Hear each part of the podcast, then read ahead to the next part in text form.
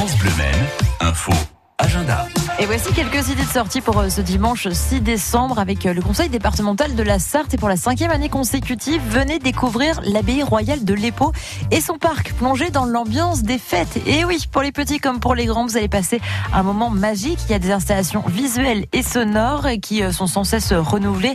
Vous pouvez d'ores et déjà en profiter. Les nouvelles installations, eh bien, elles seront à découvrir à partir du 15 décembre prochain. C'est donc à l'abbaye royale de l'Épau.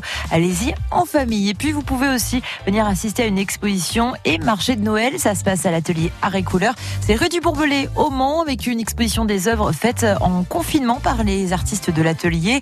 Il y a également un marché de Noël. Vous pourrez acheter des peintures, des gravures, des sculptures.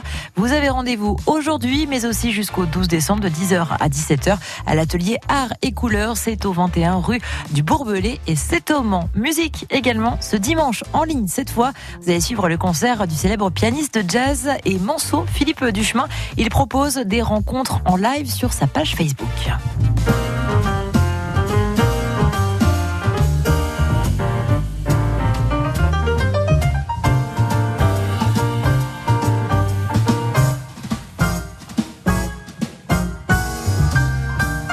Ce dimanche avec une session spéciale qui est prévue en duo avec le jeune guitariste Timothée Isnar puisque Philippe Duchemin soutient les jeunes artistes hein, pour qui eh bien ça a été aussi difficile pendant ces périodes de confinement alors que vous soyez passionné ou amateur de jazz. Je vous assure l'univers de Philippe Duchemin est accessible à tous puisqu'il revendique plutôt un jazz populaire. Alors pour suivre ce nouveau concert eh bien c'est ce soir à 19h sur la page Facebook de Philippe Duchemin pour vous connecter.